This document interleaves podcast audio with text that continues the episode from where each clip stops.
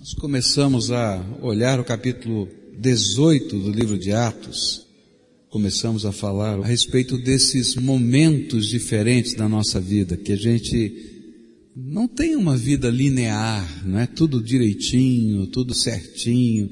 Às vezes a gente tem momentos de altos, né? momentos de baixos, momentos em que a gente se sente angustiado, momentos que a gente está alegre, momentos que a gente acha que está tudo correndo tão bem que a gente nem sabe, né, como eh, pensar direito. De repente vem uma onda de situações difíceis e que isso acontece com todo mundo, com todas as pessoas, inclusive com os servos de Deus.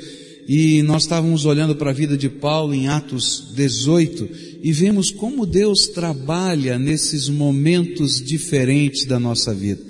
E a primeira coisa que nós vimos foi que Deus prepara pessoas, anjos de carne e osso, que Ele coloca na nossa vida. E lá nos versículos de 1 a 4 do capítulo 18, nós vimos o movimento de Deus, pegando um casal de cristãos judeus que moravam em Roma e sendo eles retirados daquele lugar por um decreto do imperador, eles vão parar na cidade de Corinto, justamente na hora que Paulo está chegando com seu coração quebrantado, depois de tantas batalhas, sem a sua equipe missionária, sem recursos financeiros, num lugar estranho, numa língua estranha, e de repente o Senhor coloca aquele casal ali, naquele lugar, para ser a família dele, a mesma profissão que Paulo tinha, que era trabalhar com couro, fazendo as barracas, as tendas que ficavam na, nos mercados da cidade, como as feiras livres hoje, e eles então trabalhavam naquilo, e eles tinham a mesma profissão,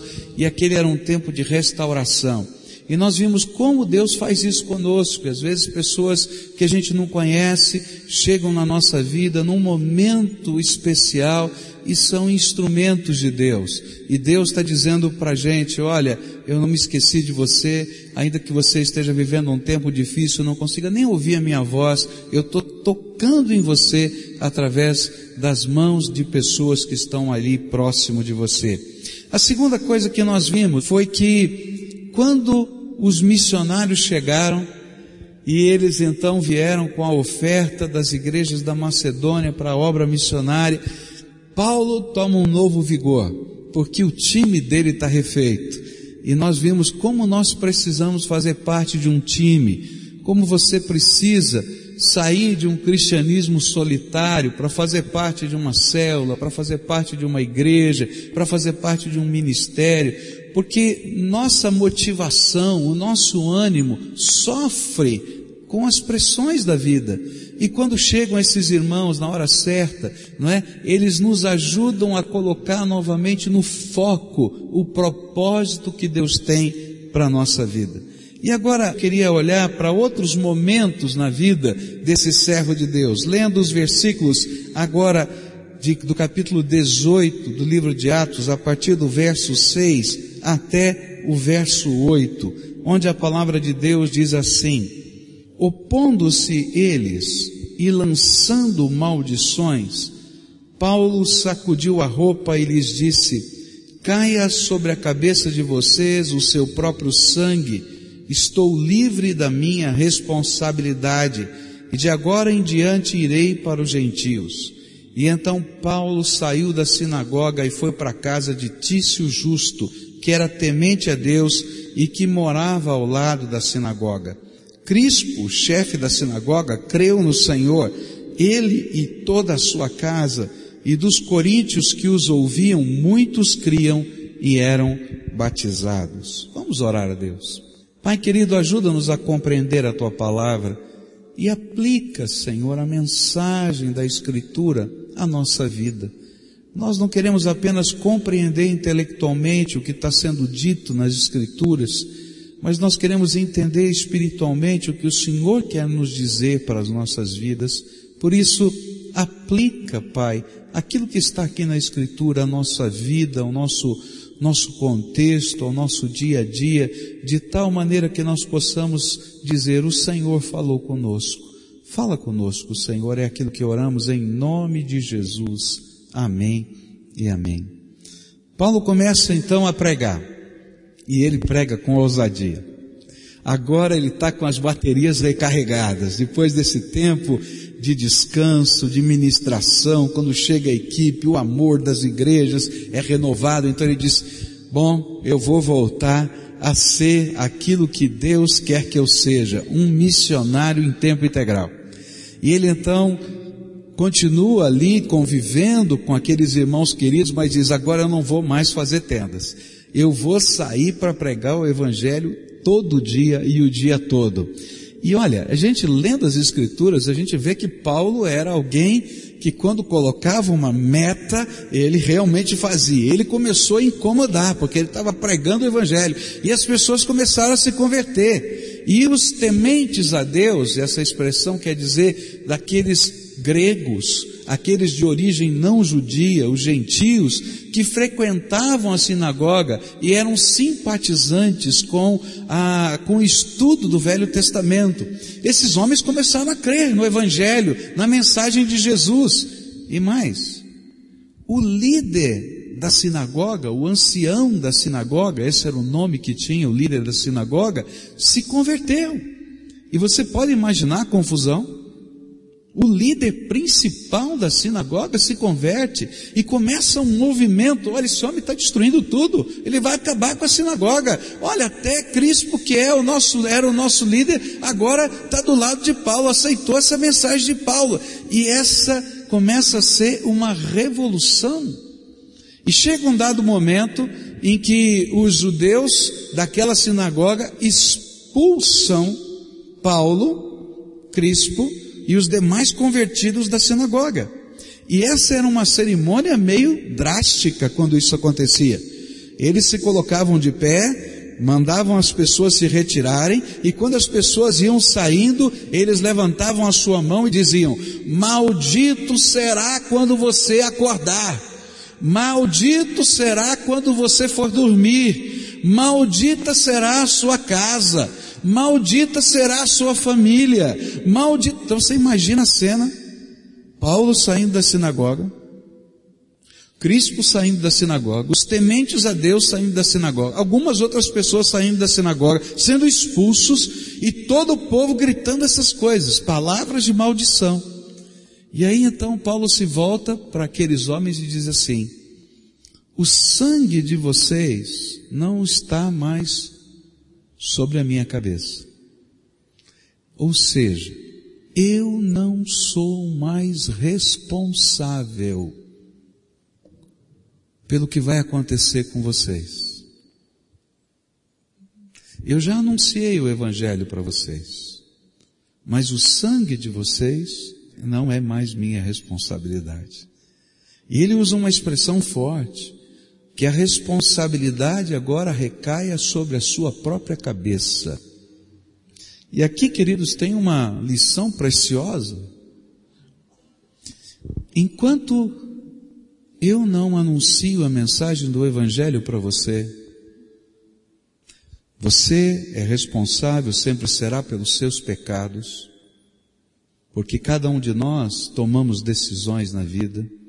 Mas eu que tenho essa bênção e não reparto essa bênção com você, sou responsável diante de Deus pela sua vida. E essa é uma coisa que às vezes a gente não compreende. Quando a gente prega o Evangelho de Jesus para alguém, a gente não está querendo que alguém saia de um time de futebol para torcer para outro time de futebol. A gente não está querendo que as pessoas se convertam de uma ideologia para uma outra ideologia. Se fosse isso, eu não perderia meu tempo. Mas é porque Deus nos deu um presente tremendo, queridos, que é a possibilidade de nunca ir para o inferno. Porque um dia todo homem vai se apresentar diante do justo juiz e a Bíblia diz que todo homem não está preparado para esse julgamento. A Bíblia diz que nós somos pecadores, e a Bíblia não precisava nem dizer, você sabe que você é pecador. E no dia do juízo, ninguém está preparado.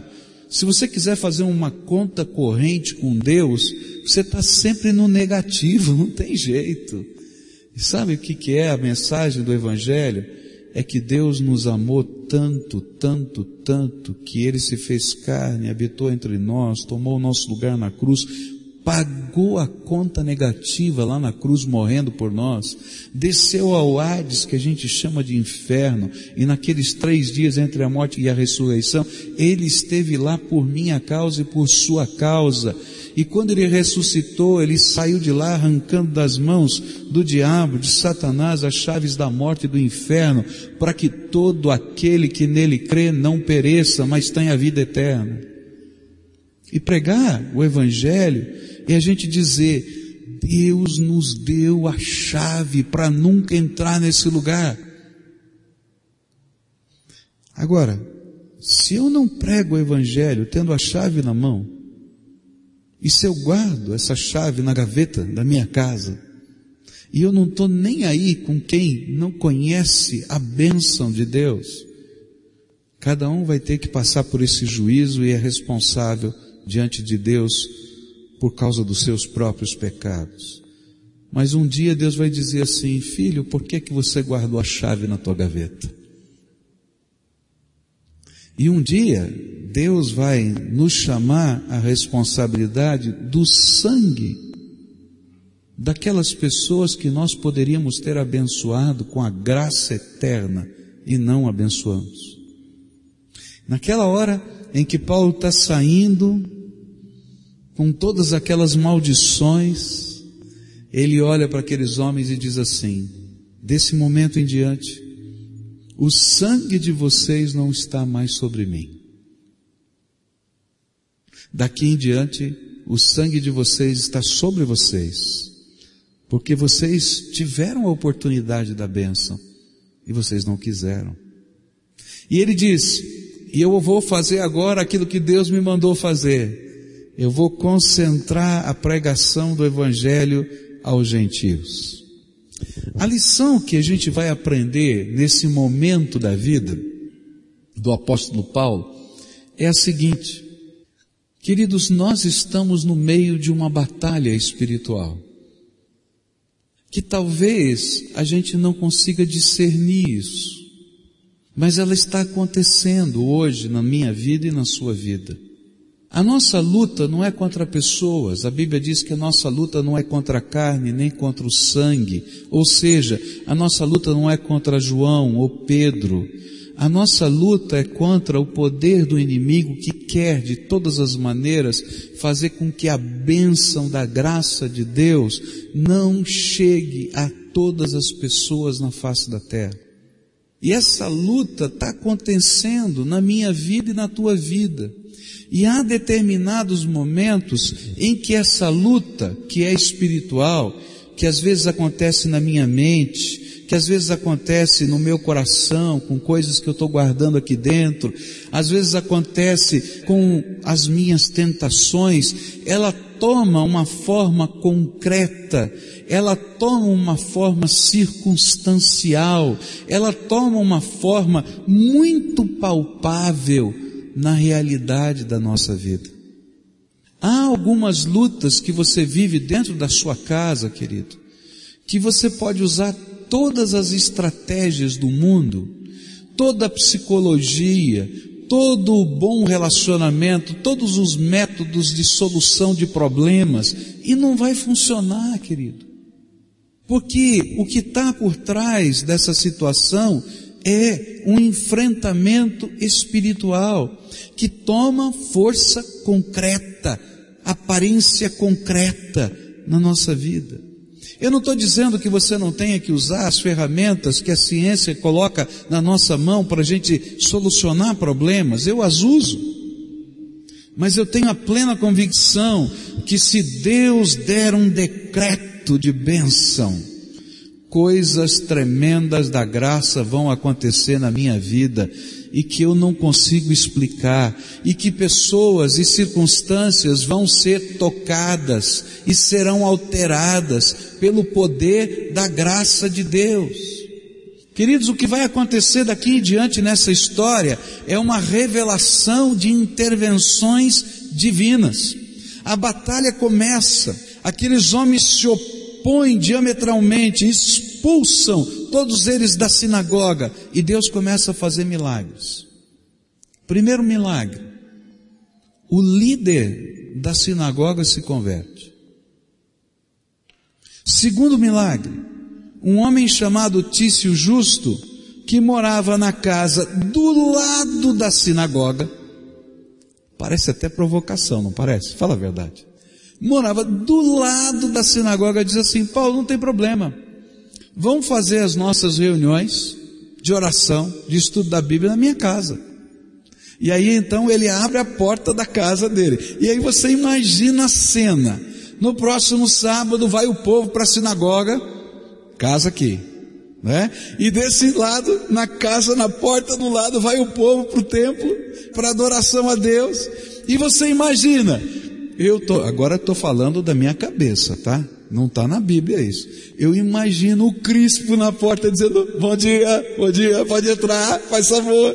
E dizer, mas olha só, quem está aqui? E aí um dizia assim, Crispo, mas o que você está fazendo na casa do lado? Rapaz, eu preciso te contar o que Jesus fez na minha vida, o Messias. Aí ele dizia, ah, vem aqui ouvir. Aí eu vou, vou ouvir hoje aí com você. E aí um entrava para lá, outro entrava para cá. E Deus está fazendo uma coisa tremenda que ninguém consegue entender. Toda vez que a gente está numa batalha espiritual, Deus, se a gente sabe usar as armas da graça, Deus entra nessa batalha com a gente. Deus entra nessa batalha com a gente. A primeira coisa que eu queria dizer para você é que, quer você queira, quer não, você está dentro de uma batalha espiritual. Quer você discirna ou não, a batalha espiritual existe na tua vida. Quer você aceite ou não, a batalha espiritual está acontecendo. E é muito simples para você se convencer disso. Olha para a tua vida e você vai encontrar na sua vida circunstâncias que você não consegue explicar. E que você diz assim, olha, humanamente falando, eu já fiz tudo o que podia. É verdade ou não é isso? A gente precisa de uma intervenção de Deus aqui. Querido, pode ter certeza que você está no meio de uma batalha espiritual. Segunda coisa que vai acontecer nesse contexto, ele está numa batalha, ele se posiciona, ele serve a Deus, ele está disposto a fazer aquilo que Deus mandou, mesmo que isso tenha consequências. A casa de Tício está aberta por um milagre de Deus, uma bênção de Deus, e benditas são as casas que se abrem para servir ao Senhor e proclamar o Evangelho. E aí então Paulo, de noite, tem uma visão. É tremendo isso. Sabe por que é tremendo? Porque Deus fala com a gente. Deus fala com a gente, queridos. E Ele toca o nosso coração. E o interessante é que Ele usa algumas coisas que Ele já usou na nossa vida de uma maneira muito gostosa e muito peculiar. Quando Paulo se converteu, Deus usou uma visão. Ele estava no caminho de Damasco e de repente Jesus Cristo, numa visão, apareceu para Paulo. Ele viu, as pessoas que estavam do lado dele puderam perceber que algo espiritual estava acontecendo estranho, mas eles não viram a mesma coisa que Paulo viu, era uma visão. Quando Paulo chegou na cidade de Damasco, ele ficou cego. Essa visão foi uma coisa tão intensa, a luz do brilho de Jesus foi tão intensa, que ele ficou cego temporariamente. E ele durante uma semana não enxergou nada. Ele sabia que algo tremendo de Deus estava acontecendo. E para Deus marcar a sua vida, ele ficou lá uma semana sem enxergar. Quando Deus dá uma visão para um homem chamado Ananias e diz, Ananias, você vai procurar um homem chamado Saulo de Tarso e vai lá orar por ele, porque eu vou curá-lo daquela cegueira que ele tem, e vai dizer para ele que eu escolhi para ser apóstolo entre os gentios, e eu quero que ele me sirva no mundo como um missionário. Uma semana que ele tinha tido visão. E aí chega um homem chamado Ananias e bate na casa dele, e presta atenção, e diz assim: Eu tive uma visão de Jesus e vim te trazer uma mensagem. Ele tinha acabado de receber uma visão. Quando esse homem chegou falando da visão, aquilo tinha um fogo, um ardor dentro do coração dele. Aquele homem põe as mãos na cabeça de Paulo e ora por ele, e duas escamas caem, alguma coisa cai dos seus olhos, e imediatamente ele começa a enxergar. Num outro momento da sua vida, ele está sob uma pressão incrível e ele está imaginando: eu vou para tal lugar. Chega de noite, ele tem uma visão. E a visão diz: passa para o lado da Macedônia, porque eu quero trabalhar lá. E Paulo vai lá, ministra naquele povo, e são exatamente aqueles homens e mulheres que ele ganhou para Jesus por causa daquela visão que mandaram sustento para ele na cidade de Corinto, que mandaram a equipe chegar logo porque ele estava precisando de ajuda, e foram as igrejas que sempre apoiaram o ministério de Paulo.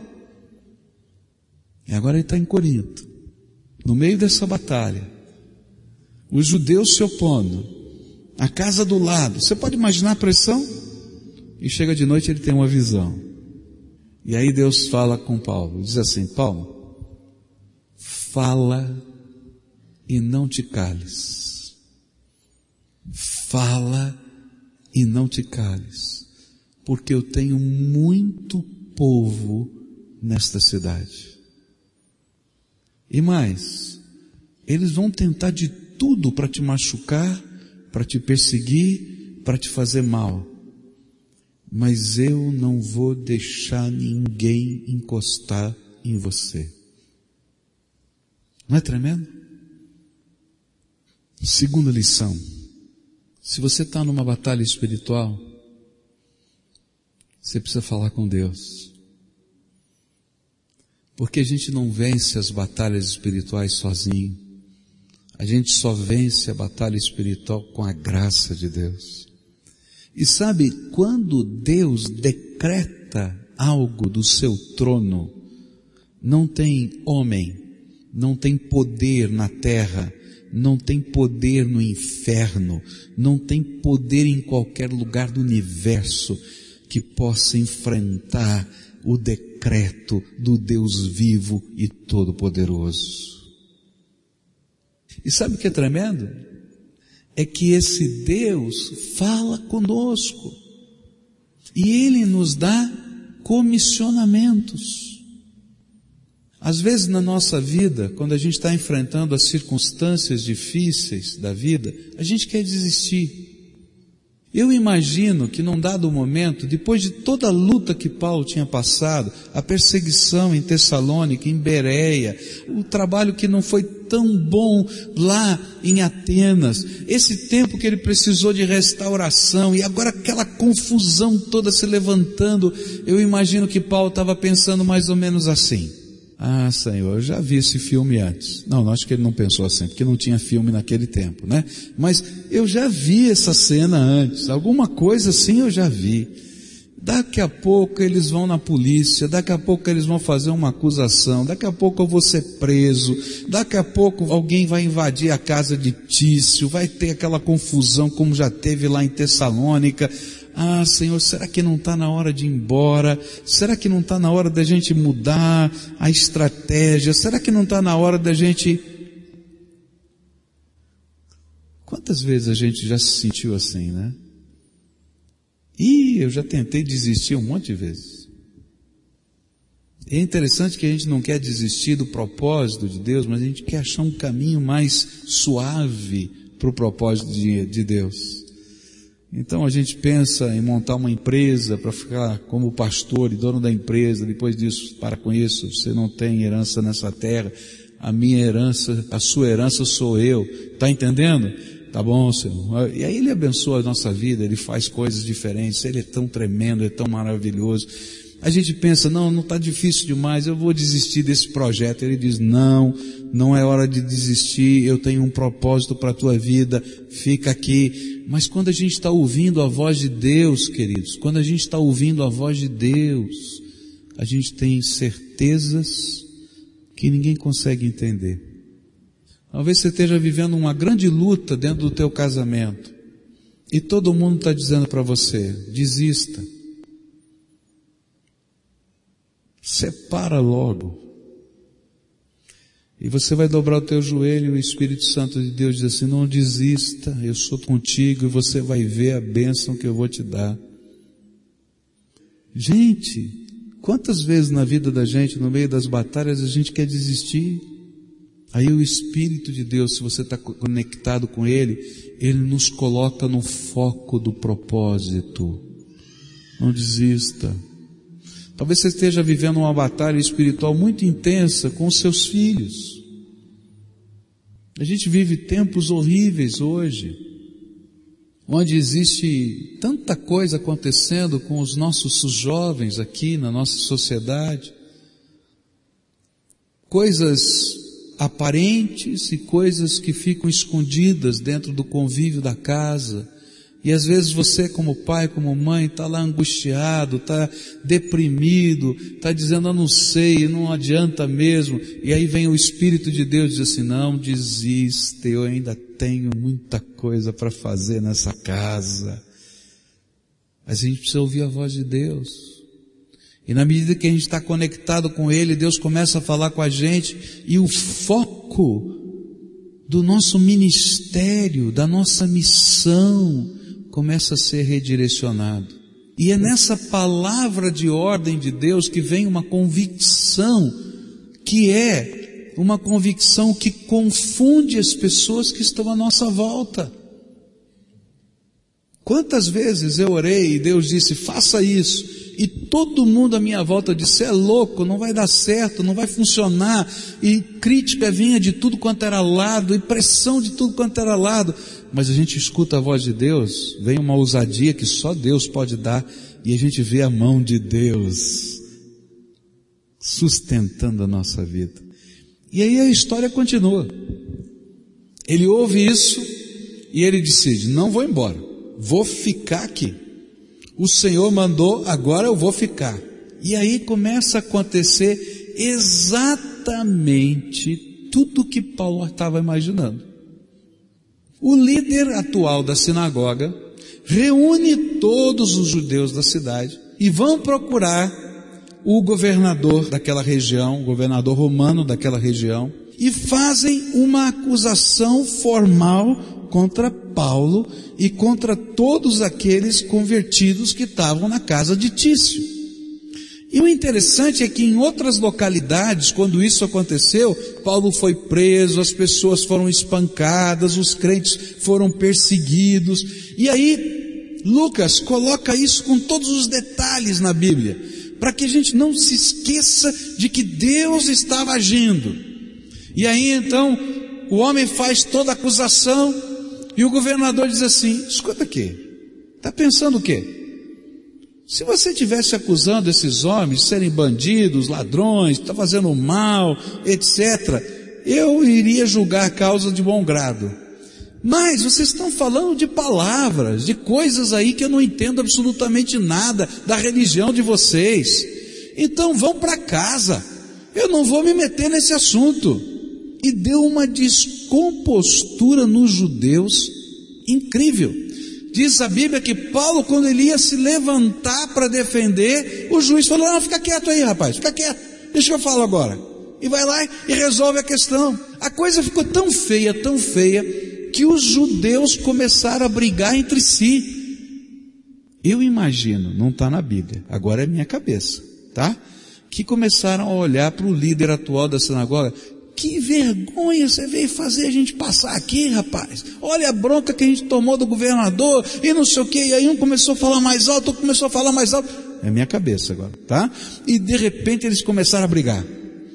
E a briga foi tão feia que o líder da sinagoga que tinha feito a acusação toma uma maior surra na frente do governador e o governador fica só assistindo, não fala nada. É como se Lucas estivesse dizendo para a gente, que Deus tremendo a gente tem. A gente não precisou falar nada. E eles mesmos se desentenderam entre si, porque Deus está no comando de todas as coisas da nossa vida. Onde eu quero chegar com tudo isso? Você está no meio de uma batalha. E Deus, e só Deus, o seu Filho Jesus, podem intervir na tua batalha. E quando Jesus entra, e quando Ele nos dá palavras de ordem, nada, nem ninguém podem ir contra a ordem do nosso Senhor. E mais,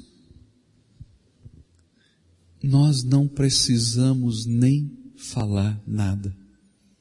Deus começa a trabalhar graça na nossa vida.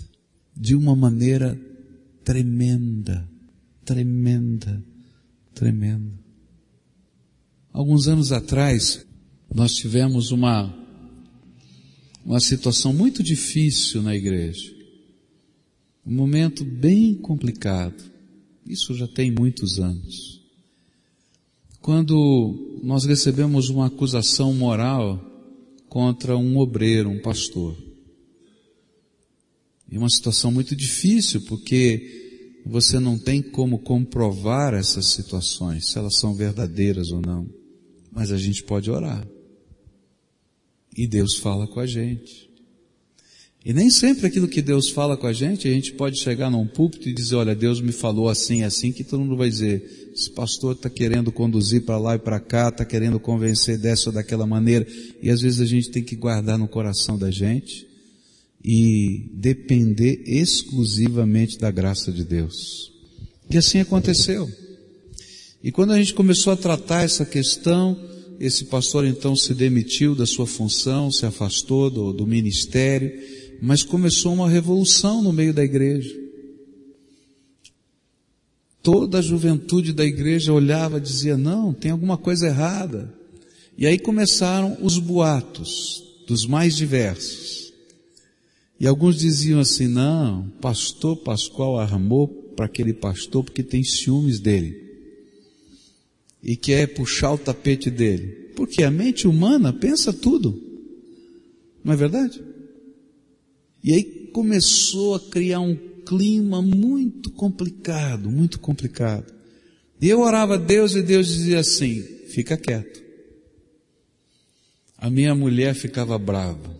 Dizia assim, você tem que falar, fala que você sabe esses negócios assim, assim, assim. Deus falou para ficar quieto, foi ou não foi? Aí, então, o que aconteceu? Foi aquela situação toda, e Deus dizia, fica quieto, fica quieto. Até que num belo dia, teve muita coisa que aconteceu nesse meandro, mas um belo dia a gente teve a assembleia da igreja. Porque a igreja batista ela é dirigida pela sua congregação. É como se fosse um condomínio. Tudo é decidido na assembleia. E assim, como, como acontece no condomínio, acontece na igreja. Quando está tudo bem, tem bem pouquinha gente lá na, na assembleia. Agora, quando tem um problema, não é? Tá assim. E aquele dia, uma quarta-feira, estava cheia a assembleia. Todo mundo lá. E aí, todo mundo querendo tirar satisfação do assunto. E um levantava e dizia, não, mas o pastor fulano diz isso, o outro dizia, o pastor Beltrano diz aquilo, o outro pastor... E de repente Deus começou a agir. E eu não tinha falado nada. Nada. Aí alguém falou assim, mas o pastor falou isso para mim, falou isso para você? É mas não está batendo a mesma história. Aí eu dizia, mas ele também disse isso, mas não bate essa história. Isso aconteceu no meio da assembleia. Até que levantaram e disseram assim, olha, tem alguma coisa errada que a gente não está conseguindo perceber. Vamos nomear uma comissão de disciplina para averiguar todos os fatos e a gente poder resolver essa questão. E naquele momento, a graça de Deus entrou naquele lugar. Quantas vezes na nossa vida, sem que a gente fale nada, queridos, as batalhas espirituais são travadas pelo Todo-Poderoso no nosso dia a dia. O nosso grande temor naquela situação era que quase duzentos e tantos jovens que estavam revoltados abandonassem a igreja, porque aquela é estratégia de Satanás. Pela graça de Deus não perdemos ninguém. porque Deus venceu a batalha. O que eu quero dizer com isso, meus irmãos, é o seguinte, na tua vida existem batalhas, dentro da sua casa existe batalha, dentro do seu trabalho existe batalha espiritual, luta, dentro do, dos seus sentimentos aqui do coração, existem coisas que estão lá fervendo dentro de você. Sabe o que a gente precisa? É ouvir a voz de Deus. A gente precisa de uma intervenção de Deus na nossa vida. As batalhas espirituais são resolvidas pela graça do Todo-Poderoso. As armas, os esquemas, os estratagemas, eles não funcionam. E vou dizer mais, todos eles já foram previstos pelo inimigo. Ele já sabe o que você está querendo fazer. E aí então ele arma armadilhas para gente. Mas quando eu vou e busco a fonte da graça de Deus e escuto a voz do Espírito no meu coração e tenho a coragem de tomar as atitudes que Deus está mandando eu tomar. No primeiro momento, talvez, você sofra a tentação que eu sofreria se isso acontecesse comigo.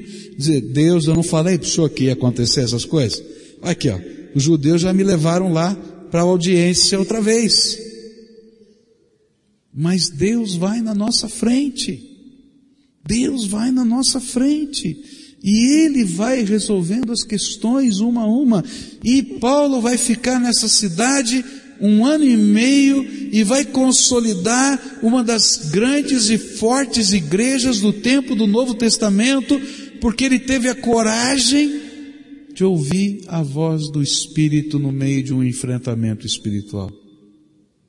Eu queria desafiar você a fazer alguma coisa muito simples, muito simples. Você está vivendo uma batalha? Então lembra, lembra, quem vai vencer a batalha não é você, é Deus. Essa batalha está lá na tua casa, está lá com teu filho, está lá com teu marido, está lá com a tua esposa, está lá no teu trabalho. Não olha para as pessoas com raiva ou com ira porque a tua luta não é contra eles.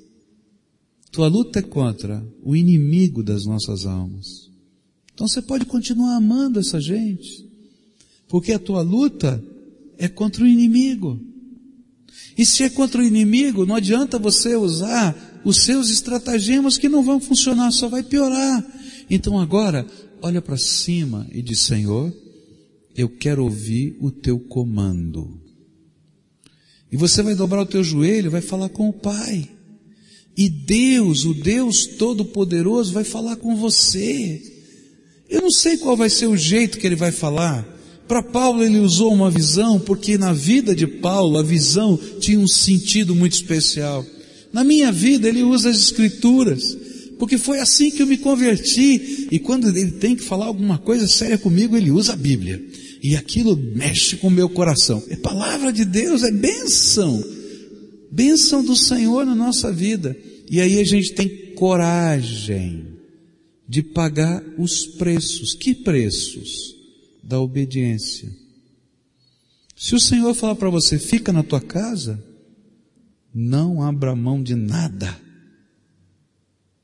Se o Senhor falar, não desista do teu filho, da tua filha, vai lá, busca, cura as feridas, trata outra vez, volta lá e faz, porque vai ter bênção nisso, querido. Se o Senhor disser para você, olha, fica firme aí no teu trabalho, na hora certa, no momento certo, Deus vai revelar o que precisa ser revelado, do jeito dele, e não tem quem segure porque é graça.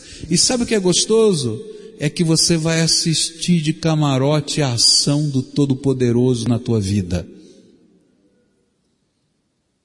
Porque quando Deus diz pra gente, a batalha é minha, pode ter certeza, coisas tremendas da graça de Deus vão acontecer. Eu queria orar com você. Uma oração diferente. Eu queria desafiar todos vocês, porque todos nós temos batalhas espirituais. Eu não sei qual é que você está vivendo. Eu queria desafiar você a fazer uma coisa muito simples. confiar em Deus no meio da batalha que você está vivendo.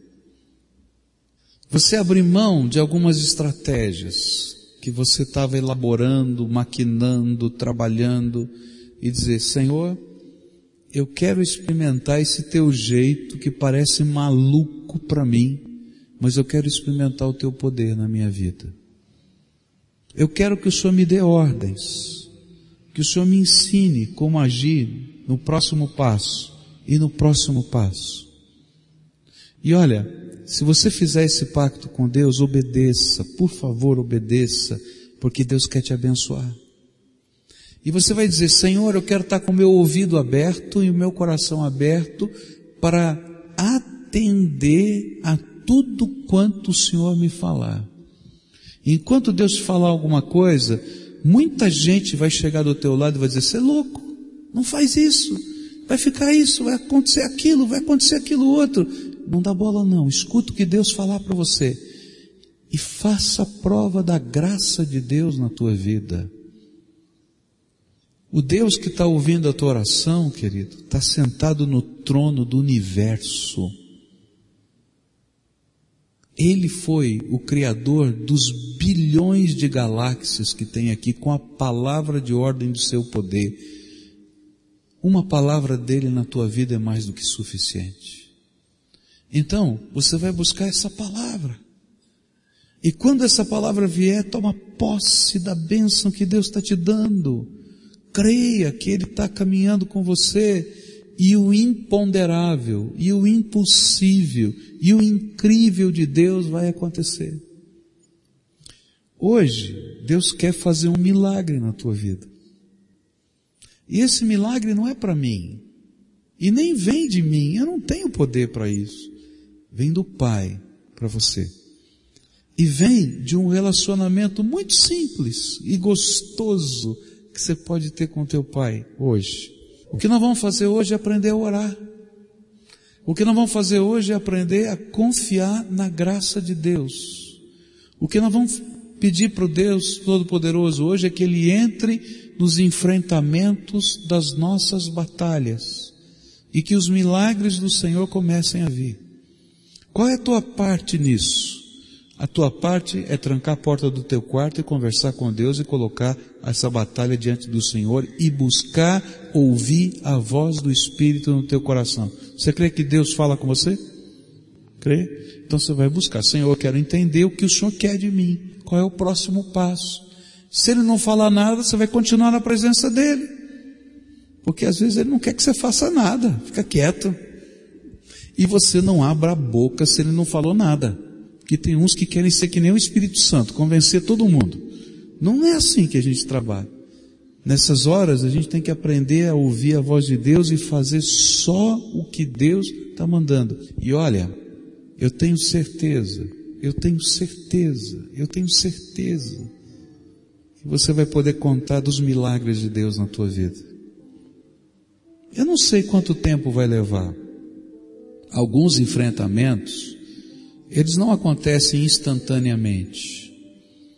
Algumas das histórias que você está ouvindo eu contar levaram meses. Algumas na minha vida levaram anos. Teve uma batalha que levou, nossa, quase 20 anos. Mas eu vi a graça de Deus e a promessa dele vindo e acontecendo. E quando você tem um relacionamento assim com o Senhor, a gente vive a vida sabendo que vai acontecer o que Deus prometeu. Porque Ele não é homem para mentir. E a promessa dele é verdadeira. Vamos orar junto? Então você vai fazer o seguinte: a primeira oração é sua. Conta para Deus a tua batalha. Conta o que é que está doendo no teu coração. Conta para Deus as palavras que talvez te machucaram a injustiça que veio, como você se sente lesado em algum sentido da vida. Conta você e Deus. Conta a situação que está vivendo você dentro da sua casa, a preocupação que você tem com algum querido teu, que você tem medo do que possa acontecer na vida dessa pessoa. Fala para Deus. Pede para o Senhor entrar na batalha com você.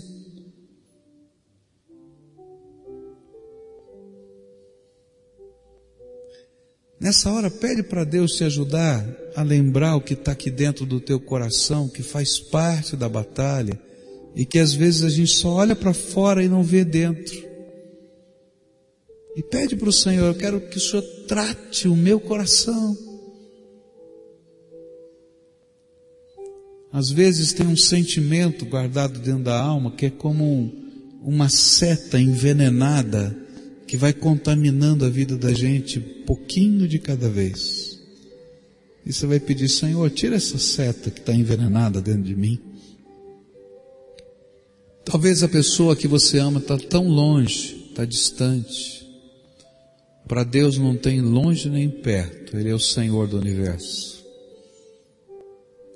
Agora você vai pedir para Deus, Deus, Pai, em nome de Jesus, Fala comigo. O que é que o Senhor espera que eu faça nestas questões da minha vida? Eu quero te ouvir e quero te obedecer. E assuma com Deus que tudo quanto Ele te ensinar, que Ele vai falar com você e que você vai saber que foi Ele, você vai estar aberto a cumprir que você quer fazer do jeito de Deus nessa hora. Agora eu quero orar por você. Senhor Jesus, estende a tua mão de bênção agora. Aqui está o teu povo, que como Paulo, alguns precisam ser restaurados. E o que eles precisam é que anjos do Senhor venham e toquem, porque eles não conseguem nem ouvir a tua voz. Então prepara homens, mulheres, pessoas, crianças que ministrem na vida deles amor, misericórdia, graça, uma palavra concreta que diga que o Senhor se importa e que o Senhor não se esqueceu deles. Senhor Jesus, eu quero te pedir que o Senhor nos use como um time, como uma igreja, para que nós juntos possamos uns aos outros fortalecer e dizer, olha, existe um propósito de Deus para a nossa vida e nós estamos juntos nesse propósito. Mas eu quero te pedir também, Pai, em nome de Jesus, que o Senhor tome essa batalha nas tuas mãos, que o Senhor tome essa batalha nas tuas mãos, que o Senhor fale ao coração do teu povo diretamente. Eu não sei como, qual o método que o Senhor quiser, mas Senhor, que isso fique claro. Claro, foi Deus que falou comigo, eu tenho certeza. E que, Senhor, nós possamos ver as intervenções do Senhor na vida desses teus filhos. Ó oh, Pai, permita que hoje seja o dia que lá do teu trono decretos do Altíssimo sejam dados e que milagres aqui na terra comecem a acontecer. E que esses teus filhos possam saber que esses milagres estão acontecendo porque o Senhor ouviu a oração deles e que o Senhor é o Deus que os ama a ponto de colocar o seu filho Jesus naquela cruz por nós. Ó Senhor, se há alguém que ainda não conhece o poder do Evangelho, o poder da salvação, que no meio dessa experiência o Senhor se revele e que eles possam conhecer Jesus como único, único, único e suficiente Senhor e Salvador das suas vidas. Pai, e permita-nos a nós como igreja ouvir dos teus milagres, que eles possam contar o que o Senhor Deus está fazendo, dos, das intervenções do Senhor, de como eles foram surpreendidos pela tua graça, e que assim como Lucas escreveu em Atos, a gente possa estar dizendo da grandeza do Deus vivo que opera em nós. Bendito seja o nome do Senhor. Amém e amém.